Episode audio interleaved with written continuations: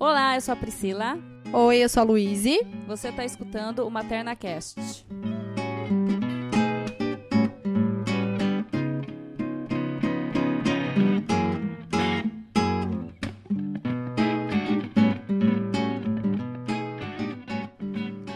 O Ministério da Saúde criou uma política de humanização visando melhorar o atendimento para todos os, né, os atendidos pelo SUS. Esse programa se chama Humaniza SUS. E Humaniza SUS tem um caderno, né, uma publicação voltada para parto, para o atendimento ao parto. E dentro dessa publicação é discutido muito a questão, assim, profundamente a questão da humanização, mas eles chegam numa, numa conclusão que tem três pontos para dirigir o atendimento. São três pontos que, que, se forem respeitados, vão levar a um atendimento melhor. E esses três pontos são a, o protagonismo da mulher, né, durante seu, seu parto, seu trabalho de parto. É, a visão integrativa do médico de olhar o parto não só como um evento biológico, mas como um evento humano e dar essa importância a ele, né, ao evento, e se apoiar na medicina baseada em evidências, ou seja, usar as evidências científicas como diretriz para tomar as decisões necessárias pro, no atendimento. Hoje, nesse programa, nós vamos falar especialmente dos procedimentos mais realizados e o que a medicina baseada em evidências, né, o que as evidências científicas dizem a respeito deles. Bom, hoje a gente vai falar sobre a humanização. É uma palavra que ela tá meio batida, tá? Tem muita gente que tá de saco cheio, acha que é coisa de índio, de não sei o que e tal. Mas a gente vai explicar direitinho o que, que é. Como começou, né, essa nossa história de fazer podcast? É, é, eu e a Luíse, né? A Luíse e eu, que é o correto no português. então, é, a gente sempre quis, a gente sempre quis, né, um parto natural, né, e ser bem tratado durante o nosso parto. Então a gente começou. Quem ouviu o nosso primeiro episódio já sabe disso. É, então... então, eu comecei a entrar em fóruns, né, procurar informação e sempre tinha lá, ah, de acordo com as evidências científicas. Começou a ficar batido, peguei até um ranço dessa palavra, falei, ah, deixa eu começar a ler, né, porque falava, ah, no ministério, na OMS, não manda. Daí eu comecei a pegar eu mesmo os documentos e ler. Daí eu peguei o caderno número 4, o volume número, é, caderno, é, o caderno do Humaniza SUS, volume 4, que fala sobre parto especificamente, né? O diretrizes do, do parto, é, atendimento ao parto. Que a gente, assim, depois.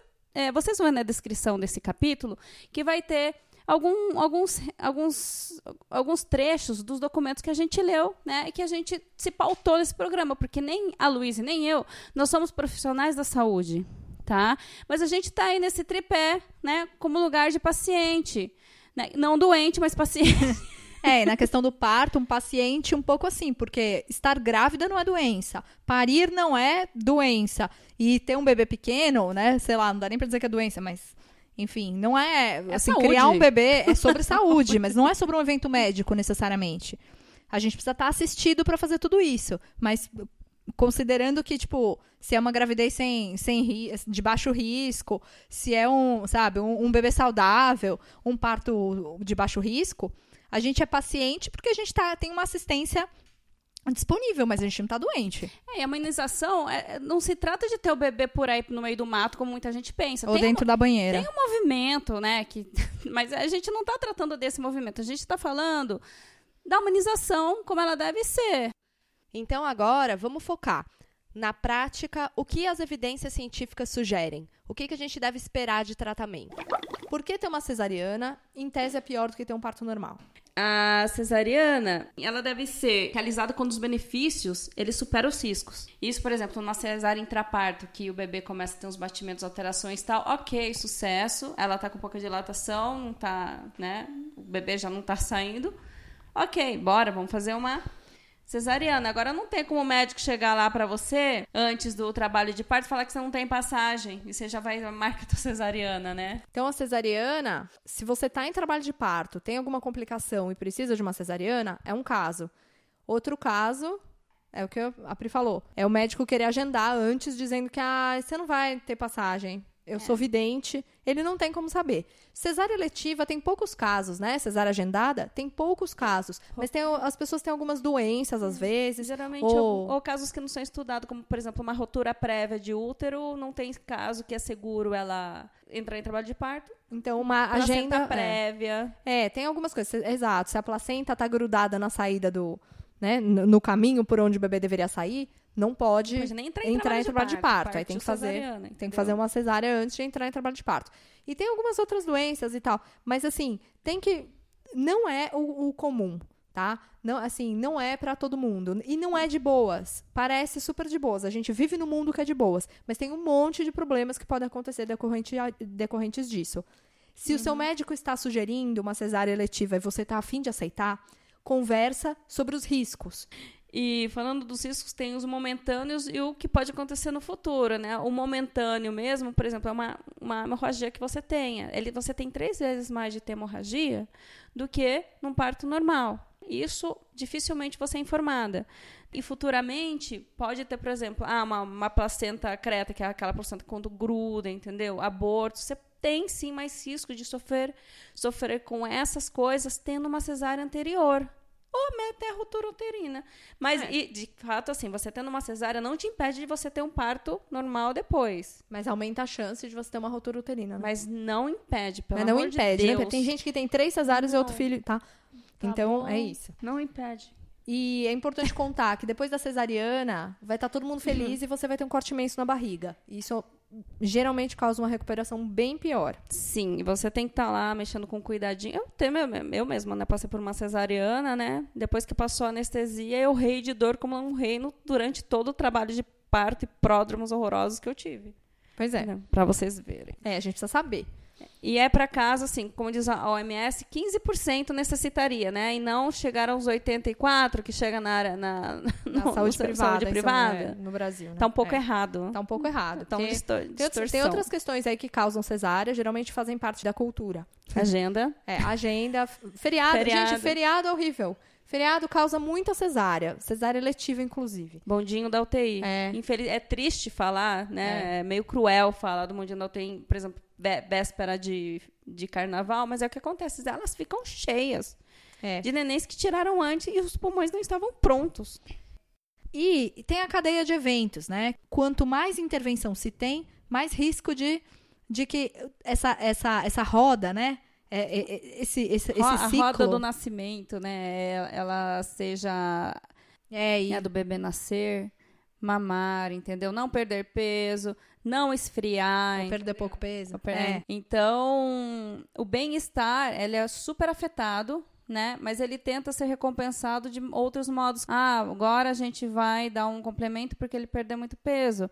Ai, porque, olha, ele tá com hipoglicemia. Ai, porque não sei o quê. Então, o bebê que, por exemplo, o bebê que nasce é colocado no colo da mãe, ele tem menos hipoglicemia e tem menos, eh, ele perde menos temperatura mesmo que ele não mame, por uma questão de menos estresse. É, e colocar no pele a pele também, né? Porque, É, isso tá no, cara, isso no dói meu coração Gonzales. também. Ah, é? Tá no livro do Gonzales. Mesmo que ele não mame, ele tem menos hipoglicemia e tem menos perda calórica. Mesmo que, ele legal. não mame, só pelo fato dele ter menos estresse. Ai, que loucura, né? Então, né? E o que eu fico, eu fico com tanta dor no coração toda vez que eu vejo foto que um bebê nasceu, aí eles mostram a foto do bebê enrolado num lençol. Às vezes tá até, geralmente é do lado da mãe, né? Ah, Mas é, que é foto péssimo. é assim. Ai, meu, Cara, Olha de aquilo, ai, velho. Ah, No momento do meu parto, assim, a- ela falou, ai, tira foto, tira foto. Eu falei, ai, eu levei, ah, não vou tirar foto. Meu, eu, eu pra mim, tá, tá nascendo, mas, cara, no, no fundo da foto tá meu, meu outro aberto, cara. Eu olho, eu dou um zoom. Eu não dou um zoom na Helena, eu dou um zoom no meu corte, cara. Não vamos romantizar um trem desse. É, não é tanto que põe um pano pra separar, Põe um né? pano, É, velho. e eu se vejo, acho que eu, acho que eu desmaio. E aquela foto lá, dando enroladinha no pano, e daí você É, não vem no colo, às vezes tá no colo da mãe, mas a mãe tá com a camisola e o neném tá enrolado no pano. E, impor- é, E você e é justamente, o, inter- o interessante é o contato pele a pele. Não é interessante só porque é legal, que é bonito. Esses benefícios, eles acontecem por causa do contato pele a pele. É, então, é, falado pessoas só, é só do terrorismo, não é falado dos benefícios. E num parto normal, as coisas já têm outra dinâmica. A duração da gestação vai de 38 a 42, né? 37. Acho que é 36. 38 ou 42, a partir de 37 37 já não é mais É prematuro, né? Que eles falam. fala. É, assim, a, a gestação dura esse tanto. Então, esse papo de que tá com 39, não nasce e vai explodir, não é verdade. E o Ministério da Saúde, aqui no Brasil, preconiza que até 41 semanas, se o bebê não nascer, que o parto seja induzido, justamente para evitar uma intervenção cirúrgica. Mas se você tem uma equipe que tá em cima, tá junto, Você pode esperar mais. dá para esperar um pouco mais se a sua equipe tiver junto. E outro Ministério da Saúde indica indução, tá? Não cesárea. Não cesariana, tá?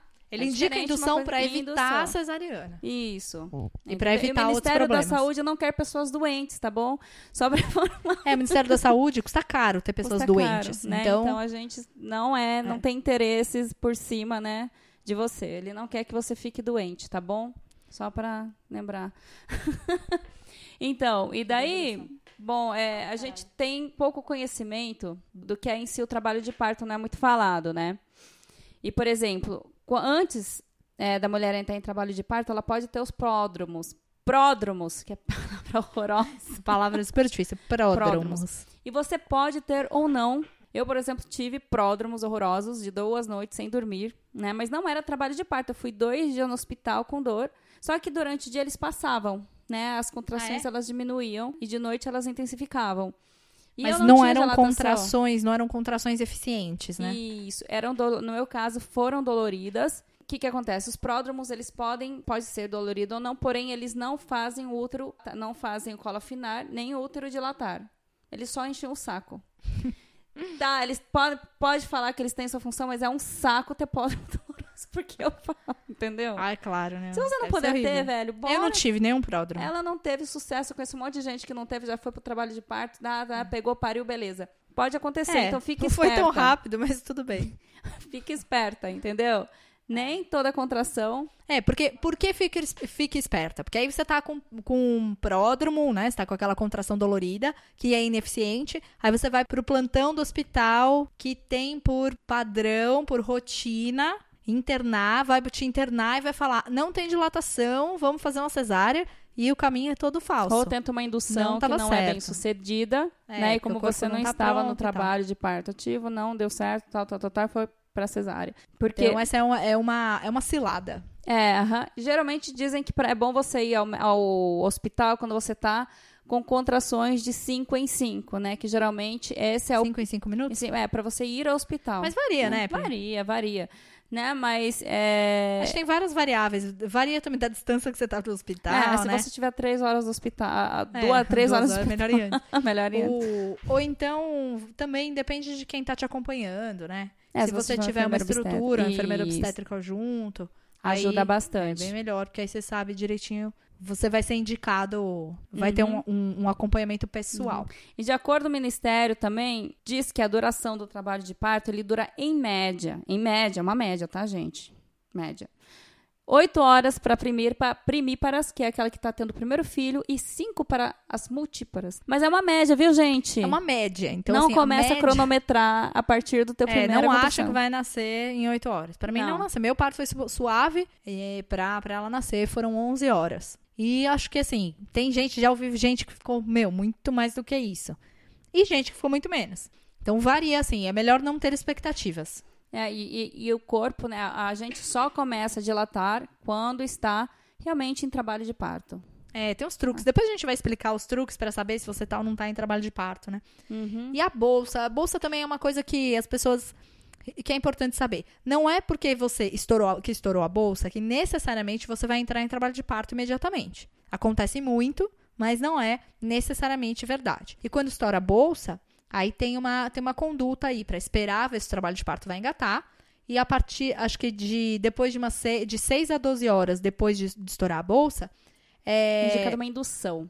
Ou também é também indicada lá é, uma conduta expectante, né? Até 48 horas da bolsa, né? Pode Roda. esperar, mas aí tem que tomar antibiótico, né? Porque quando estoura a bolsa, perde-se a proteção. Porque o bebê tá fechado na bolsa, não tem risco de entrar nenhuma bactéria, de dar uma infecção, de dar uma... Então, a partir do momento que estoura a bolsa, fica menos protegido. Então, para esperar um pouco mais o trabalho de parto acontecer, costuma dar... é- é- tem que tomar antibiótico. O ponto é, não precisa ficar desesperado porque estourou a bolsa. Então pode se acalmar e ver o que vai acontecer e tal, consultar seu médico e tal. É importante falar com é importante chegar no serviço de saúde e falar que a bolsa estourou, até para ter essas, né, essas indicações e ver se está tudo certo também. E outra coisa, tem bolsa que não estoura, tem bebê que nasce dentro da bolsa inteiro. E é normal, é raro, mas é normal que isso aconteça. Então, que é, diz que o bebê nasceu empelicado, né? É, não é obrigada a, a rotura de bolsas, né? Estourar. E, bom, agora a gente vai falar sobre as intervenções. Quando ela é realmente necessária. Ela é bem-vinda. Né? Bem-vinda. Né? Vamos ajudar essa mulher, ok? Porém, ela não pode ser de rotina. Ah, chegou lá no hospital, vamos colocar isso, colocar isso, fazer um corte aqui, blá, blá, blá. Não.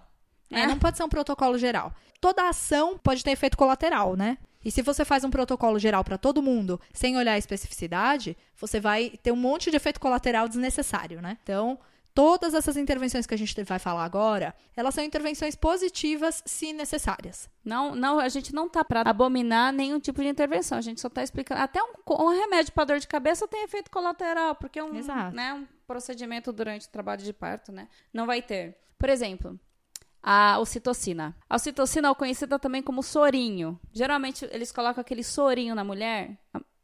Assim que chega no hospital, né, com é, contração. Com contração, isso é ocitocina, tá? O que, que é ocitocina sintética? Sintética, né? O que, que, que, que ela faz? Ela estimula, ela acelera o trabalho de parto. Em alguns lugares, isso é um protocolo. Ela aumenta a dor da mulher, ela geralmente faz com que as contrações doam mais, e elas também têm o risco de diminuir a frequência cardíaca do bebê mais, mais do que o ponto que ele aguentaria, né? Uhum. Então, isso pode gerar, o, desencadear um processo que vai levar, vai, de fato, a precisar de uma cesárea. E é. ainda tem um, um aumento de risco de hemorragia no pós-parto para a mulher. É, o que que acontece? É, vou, vou, só explicar a diferença da citocina sintética para natural, digamos aqui está rolando no trabalho de parto padrão. É que assim, a ocitocina da mulher, a normal, ela, ela entra pela placenta, né? E o que, que ela causa no bebê? Ela, entre aspas, ela desliga, né, digamos assim, o, cérebro do bebê no momento da contração. Então, porque assim, no momento da contração tem uma diminuição de oxigênio e o cérebro, cérebro estando com menos atividade, ele não sofre com aquilo. A ocitocina sintética não passa pela placenta, né? Então, o bebê sofre contração sem estar preparado para a contração. E a hemorragia também é porque, como a mulher já recebeu ocitocina antes, tem receptor do útero que termina sendo desligado porque tem um excesso, então o útero fala, nossa, tá tendo muita ocitocina, ele diminui o receptor. E depois, no pós-parto, essa ocitocina que está rolando no corpo da mulher, ela serve para diminuir a, o sangramento, a hemorragia. E como o receptor ele está diminuindo, né, a ocitocina ela perde a eficácia. Vicia, é. digamos, aquela coisa, viciou no citocina. Então, a probabilidade de ter hemorragia pós-parto, quando você é introduzido ocitocina, durante o trabalho de parto de ocitocina sintética, aumenta a probabilidade de hemorragia. Mas é isso, quando você tem um trabalho de parto que não está rolando e que precisa de ajuda para acontecer, seja porque a bolsa estourou ou outro assunto, ela é bem-vinda. Ela é bem-vinda. Mas é aquilo, os benefícios têm que superar os riscos, existem riscos. E a né? gente tem que estar ciente deles. Exatamente. Também tem a, o caso da episiotomia, né? Que é aquele corte também que é muito feito de rotina, né? É, é um corte de rotina na sua vagina. É, é lindo, é um corte enorme. Não é lindo, é horrível. De rotina. Assim, eu, eu, eu, a gente não achou até agora estudos que de fato indiquem necessidade de episiotomia, mas parece que tem um caso e outro que, que é necessário. Porém, que, por que, que eles falam, ah, e se não fizer episiotomia, você pode rasgar para qualquer lado? A gente Porque vem o terrorzinho lembrar, junto, vem né? Terror, claro, né, bem? Vem o bônus do terrorzinho junto. Mas o que, que aumenta? Porque ah, você pode lacerar para qualquer lado. O que, que aumenta a chance de laceração? Aquela posição em que a mulher é obrigada a ficar deitada com as pernas para cima. Ok, você se sente bem Isso nessa também, posição? Ah, e também um parto muito rápido aumenta, né? Aumenta, parto rápido. Puxos dirigidos, que é força, força, força, força, o bebê sair demais. É, eles falando, tipo, aumenta tipo, empurra, empurra. Não tem que falar empurra, você vai saber a hora de empurrar. O teu corpo avisa a hora que você tem que empurrar. Entendeu? Você não tem que ficar empurrando que nem uma louca, tá? Você Quando não, não tá é empurrando um carro que morreu. Você tá tendo... É, você tá manobrando um bebê. Eu acho okay. que essa, essa ideia, assim, que da, da manobra, eu, eu li em algum lugar, não me lembro onde é que é, pois eu vejo, que parir um bebê é como tirar um anel apertado do dedo. Não adianta você puxar com força. Você vai ter que ir de pouquinho, de pouquinho, assim, sabe? Manobrando mesmo, para o anel não cortar a sua pele quando ele for sair. É mais ou menos isso. Lembrando também que a mulher, é, nas posições verticalizadas, tipo ela em pezinha, assim, ou sentada, diminui também as chances de, de laceração. Mas a episiotomia, então, os serviços falam, né? As pessoas falam, ai, mas a gente prefere cortar do que deixar rasgar para qualquer lado.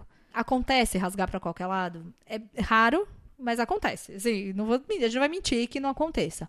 Mas o que, que, é melhor? É você tomar um cortão com bisturi super fundo, se encher de ponto. A priori, episiotomia precisa de mais pontos do que laceração. Muito mais pontos. Laceração, as maioria, a maioria que, eu, que a gente vê casos assim, é tipo, ah, levei quatro, máximo quatro. Ah, levei dois pontos, sabe? Um ponto, dois, um né? Ponto, eu não dois, levei nenhum. padrão, entendeu? Você teve não levou nenhum, entendeu? Tem muita gente que tem e não precisa de pontos. É. Né? Mas uma, uma episiotomia vai precisar de muitos pontos. E, de repente, da, do corte que a pessoa faz, precisa... é, e aí é aquela história. A gente pode checar a Bela Gil falando muitas vezes atrapalha pra caramba depois a recuperação da vida sexual da mulher. Porque, poxa, é um cortão, meu. Que foi lá, costurou, né? No canal vaginal. No canal vaginal. Então, é complicado. Não só pela questão da, da vida sexual, mas também, sim, muito, né? Porque já vai mudar tudo, porque você já tem um bebê e tal. Então, esse corte muitas vezes não ajuda. E também pela própria recuperação do parto, né? Mais uma coisa para tomar conta.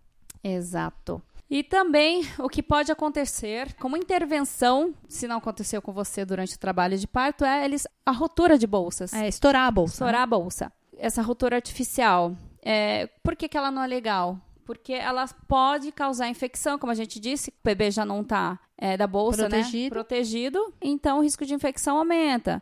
E também esse, é, pode ter a desaceleração do coração do bebê também. No, mas, mas é um dos recursos que se usa quando o, o trabalho de parto não está andando, né? Se essa mulher já não está aguentando, se já está em muitas horas de trabalho de parto, tem situações, né? Uhum. Ou, sei lá, as contrações estão ineficientes, alguma coisa não está rolando. Então aí aí você, você atua, né? Uhum. Mas no geral não é uma, não é uma intervenção de rotina para ser feita de rotina. É, ou descolamento de membrana. Esse, esse é, descolamento de membrana ele é muito realizado também em consultório sem a mulher saber. É, esse é que é o problema, na verdade. o problema Porque é esse. é a mesma coisa. Se for usar o descolamento de membranas para ajudar o trabalho de parto a entrar numa situação, ou sei lá, tá Você chegando tá dos com, 41 lá, semanas. 41 semanas, tá ansiosa É. tal. Chega, você tá lá com o teu médico, ele fala, vamos fazer no Vamos fazer isso? O que, que Tá. você acha? Pode aumentar, aumenta a chance de pródromos, parece. Eu ouvi falar isso, eu preciso ver essa fonte. Mas tem, tem profissional que faz de Ah, vou lá assim, fazer um toque, descola a E pá, membrana descola da a mulher, membrana, a pronto. mulher vai embora com dor e o trabalho de parto que é bom nada. Entendeu? É. E também o cardiotoco, É, o cardiotoco, ele não é exatamente uma intervenção, né? É, na verdade, nem. procedimento, É né? um, é, é um procedimento, é um exame pra ver se as- os batimentos do bebê estão bem. Só que ele exige que a mulher fique parada, sentada, quieta. E o, o ficar parada, quieta, pode ser um Não problema. ajuda muito no, É, no Porque trabalho, o trabalho de, parto. é importante você ter liberdade de movimento, idealmente, para você poder manobrar seu bebê, para você poder se sentir melhor, seguir o que seu corpo tá te pedindo, né? E geralmente amarrada, você não, assim, parada em algum lugar, você não vai ficar bem. E a, a mesma coisa de ficar deitada. É um absurdo obrigar uma mulher a parir deitada. É um absurdo, é completamente contra a fisiologia. Dói mais, atrasa mais, tem mais risco de laceração, tem um monte de, de contraindicações, né? Então também não é uma intervenção, mas é, é uma situação que, que o hábito das equipes de saúde colocam as mulheres e que, na verdade, só tem malefício, não tem nenhuma vantagem. Bom, tem vantagem. Se a mulher cardiotoco- toma. É, não, assim, de ficar deitada. Se a mulher toma uma anestesia, ela não vai poder ficar de pé, porque ela tem um risco de cair. Enfim, aí tem as coisas, os pormenores. Mas, via de regra, se, sem essas coisas, não é, não tem que ficar deitado. Não tem que parir deitado. Isso é essa é história da novela. Não tem que parir deitado. não, mas é porque a gente vê toda. Eu Tudo que- penso tudo muito que é nisso, na, na novela cultura. deitada, né, meu? Toda. Pois é, já viu uma mulher parindo de cócoras Não. na novela? Pois é, acho que nem a Juma. Sabe, coitada. E, é, eu nem sei, eu nem, eu nem sei, que eu nem vi a Juma. E- mas assim, isso constrói a nossa cultura. Se a gente tem como imagem, você fecha o olho e pensa em uma mulher parindo. Se tem uma mulher deitada, o que, que você acredita? Que pra parir tem que estar deitada. Só que não tem que estar deitada. Tipo, tá deitada é uma cagada enorme. Você pode estar deitada se, Se você, você se sente quiser. bem. Tá? É, apesar de. É, exatamente. Eu, Mas só eu se assim, bem. eu não, não. Pra mim, pensar em deitar no meu parto era. Aliás, eu não conseguia ficar deitada nem fora do trabalho de parto. Minha barriga tava grande, pesada. E eu deitava pra fazer ultrassom, eu começava a passar mal. Porque o bebê pesava nas minhas artérias e eu começava a ficar tonta e passar mal, cair pressão. Tinha que ficar mudando de posição no ultrassom, era um saco. Imagina parir deitada, Então. sabe? E tem é isso, assim, anatomicamente não ajuda. Posições verticalizadas são bem melhores, né? Exato. como é que como é que um trabalho de parto acontece, né? Quais são as fases do trabalho de parto? Que ele começa com contração de treinamento. O corpo vai fazendo contrações que geralmente não são doloridas. Você percebe porque a barriga fica dura. Do, bom, não faz parte assim do trabalho de parto, né? É como é, faz parte porque tipo, é uma coisa que nem fala, um treinamento. Você não está em trabalho de parto, mas seu corpo tá lá, né? praticando o que ele vai fazer logo Malhando. mesmo. É, malhando. é. Deve estar, tipo, se preparando, se ajeitando, né? Aham. Tem a fase latente, né? Que é a fase que a mulher já sente contrações, né?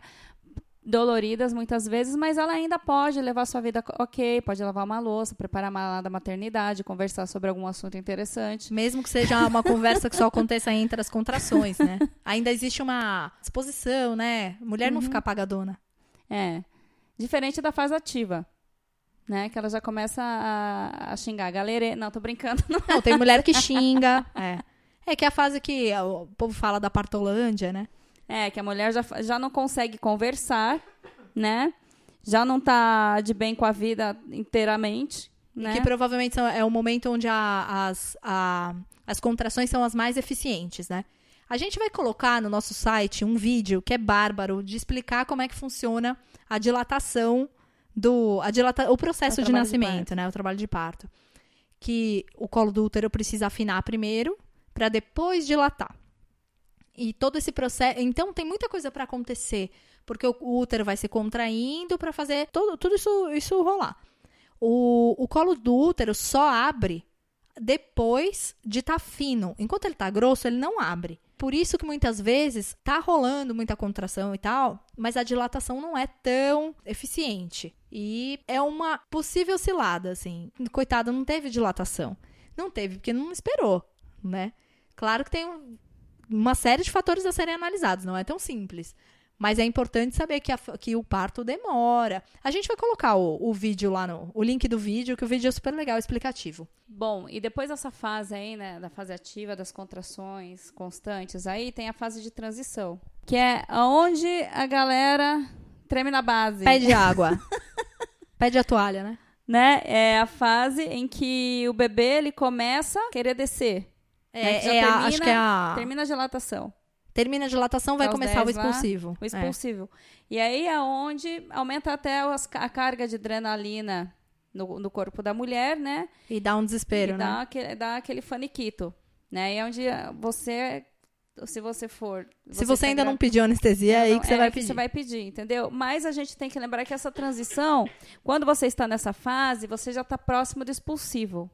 Né? É, que aí não vai ser tão. acaba. Geralmente é mais. É. E eu acho que o próprio desespero É não vai durar É tanto natural. tempo. É, e é natural. Pra E você é querer fazer importante. terminar. Isso, pra você fazer querer aquilo terminar logo, digamos assim. Aquilo te dá forças. E vai fazer o seu bebezinho nascer acordado. Exato. E aí vem o expulsivo, que é a saída do bebê. Já tudo dilatou, o bebê só tem que descer e escorregar pra fora. Uhum. Pode costuma ser, é, costuma ser um pouco mais rápido, né, do que a- o processo de dilatação. Aham. Mas pode demorar também. Na verdade, tudo isso, cada pessoa é uma pessoa. Então, vai ter mulher que vai ficar trocando ideia mais tempo, vai ter mulher que, que vai, sei lá, virar um bicho. O que eu, as coisas que eu mais vejo de relato é que gritar é quase que 100%. Galera grita e, meu, pra mim, meu parto, na hora que eu gritei, e eu só gritei porque tinha uma outra mulher parindo comigo, uma querida, aliás, parindo comigo, e ela começou a gritar antes, e me deu a ideia, e eu comecei a gritar, e, meu, foi muito melhor. E, é, Inclusive, é, nisso que você me contou, me, me fez lembrar agora do relato da minha mãe. Que ela, quando chegou em trabalho de parto, já colocaram ela no sorinho. E Antigamente eu não tinha esse cardiotoco, ou seja, pra dar uma porcaria, pra dar uma É, meleca, porque assim, a gente viu que a ocitocina ela aumenta a chance de sofrimento fetal. E naquela época não tinha ausculta, não tinha cardiotoco, então a probabilidade de dar uma zika era maior. Né? E a gente viu que é por conta da, da intervenção não necessária. Isso que É isso que a gente tá falando. Tá As falando, intervenções né? são bem-vindas E quando ela disse que tinha mulheres que estavam gritando, que ela viu mulher gritando e tendo seu bebê do lado dela, e as enfermeiras ignorando.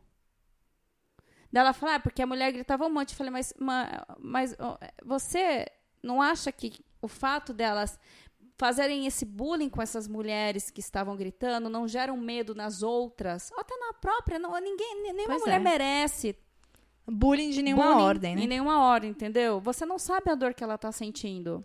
Não, e eu ainda digo mais, eu gritei, mas eu não tava gritando por causa das dores. Assim, eu não estava gritando de dor, sabe? É uma liberação, uma É, libertação. um- é quase como se fosse. Eu não sei explicar. É como se a dor me ajudasse a fazer. A, a- ao bebê. Empurrar o bebê pra fora. Eu acho que é mais ou menos isso. Eu não gritava de desespero. Eu gritei uma única vez de dor, de desespero. Uma única. É, e, na- e que foi no, no finalzinho que minha filha tava saindo, tava meio enroscada, e a parteira deu uma ajudinha, deu uma, uma mexidinha nela, assim. Nessa hora, eu senti uma dor, eu gritei de dor. Foi um grito de dor. Todos os outros foram, foram um grito de como se, assim, se aquilo fosse me, ah, me ajudar a pôr pra fora. É, eu tive. Eu não tive. E é- eu, eu não que- cheguei eu nessa que é fase. instintivo. eu não cheguei nessa fase de transição. Mas, por exemplo, eu quando eu tava tendo aquelas contrações muito fortes, ele eu fazia que era aquela. O que chamada vocalizar. É, mas é isso. Vocalizar, não é um grito. é Só que você é ficava. vocalizar. "Hum", É, você ficava, hum, sabe? Ficava soltando um urro, não era gritando, mas era um urro. Entendeu? E aquilo você faz instintivamente. Você Pois não, é. Você não fala, ah, eu vou Você sabe que eu acho que eu tenho uma galera." gravação do meu grito? Jesus. Eu acho que eu tenho. Minha doula me mandou. Eu preciso achar esse, esse arquivo. é, então, de eu gritando. Não, assim, é meio bizarro. Eu ouvi fiquei meio vergonha alheia. Né? Mas, não, mas assim, você vê. Não era uma coisa de, ah, sei lá, grita. E, como eu costumo dizer, não fiquei rouca. Gritei horas a fio e não fiquei rouca. Foi maravilhoso. é, pois é. A gente precisa entender essas coisas pra poder não aceitar qualquer coisa que o médico venha falar pra gente, que a, que a enfermeira do posto venha falar pra gente, ou então que você tá no hospital e você não sabe que você pode gritar, você não sabe que é normal gritar, e aí a pessoa faz um bullying com você e ainda você acha que você que tá errada, que você tá atrapalhando. Naturalizar o parto. Naturalizar. Ele faz parte. Né? São coisas que fazem parte de você. Parto, ele, não- ele, você tem que se sentir liberta. Tá? Você não tem que ficar presa a uma cama, você não tem que ficar presa aos ouvidos alheios. É, você tem que se libertar para também libertar o neném. Né? Exato, e a livre. expectativa, a gente tem que saber ter expectativa da- correta das coisas. Porque senão é isso, você sofre violência obstétrica e nem sabe que sofreu. Você, a você não é dado o direito de determinadas escolhas que você nem sabia que você tinha. A gente tem que saber dessas coisas. Claro, é uma escolha pessoal, saber ou não saber, mas saber dessas coisas. Acho que se vocês estão ouvindo a gente até agora é porque vocês querem saber. É, se você não sabe, você não se defende. Você não consegue lutar pelo seu espaço se não é claro pra você que existe um espaço para ser lutado. Mas assim, eu acho que também, muitas vezes que a mulher sabe, é complexo, porque quando você tá. Eu, aconteceu comigo que eu sabia muitas coisas. Eu tinha, claro, muitas coisas. Porém, quando você está em trabalho de parto, você está fragilizada. E outra, o médico não deixa de ser uma autoridade na sua frente. Ele é uma autoridade da saúde, ele sabe daquilo. E você vai bancar uma Você decisão? não vai bancar a decisão do ah, eu não quero que faça Você isso. se não, você- entrega. você se entrega. É por isso que a gente fala que é tão importante a equipe, né? dele. Por isso que a gente fala de uma boa equipe, de ou se você não tiver equipe, de realmente é, hospitais realmente preparados para trabalhar o psicológico da mulher. É, e exigir que os serviços de saúde. Porque acho que tem- isso tem que ser um movimento geral. Se a gente exige que o serviço de saúde dê esse, dê esse atendimento, vai mudando. Não é aceitável que nas- no tempo de hoje a mulher não possa fi- ficar com o que ela queira, seja amarrada durante o trabalho de parto, que ela esteja anestesiada e os enfermeiros ou os médicos estejam trocando o chip do celular do lado delas, porque tem relatos disso. Eu li isso É, um desrespeito. ontem. Não pode acontecer isso. A mulher tem que ser bem tratada.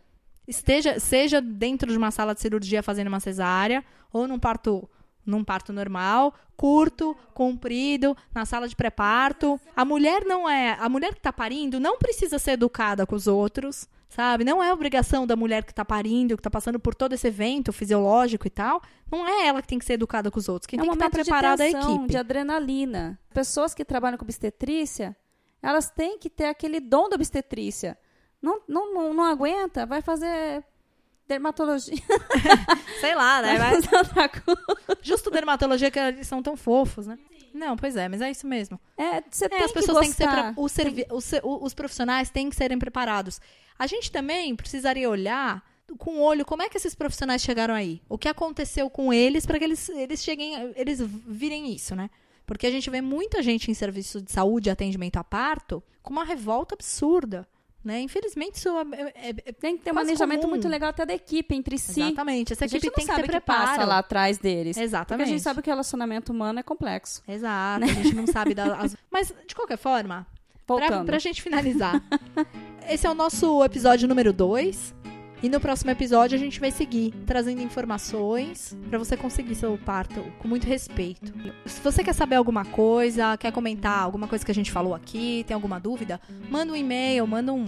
Comenta no, no Insta, É, comenta manda no um oi no Facebook, Instagram. É tudo MaternaCast. Se coloca MaternaCast, É. você acha. MaternaCast, é só achar a gente. Tem espaço no site. Tem inbox no Face também. inbox quiser mandar no Face, mensagem. As referências de tudo que a gente tá falando aqui, a gente vai colocar no site, pra que vocês vejam as fontes, né? Então escreve pra gente.